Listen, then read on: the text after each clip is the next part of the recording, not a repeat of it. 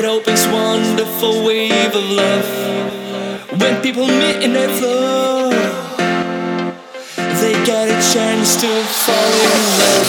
Everybody wants to feel, everybody wants to love in the flow. You know, everybody wants to have, everybody wants to touch.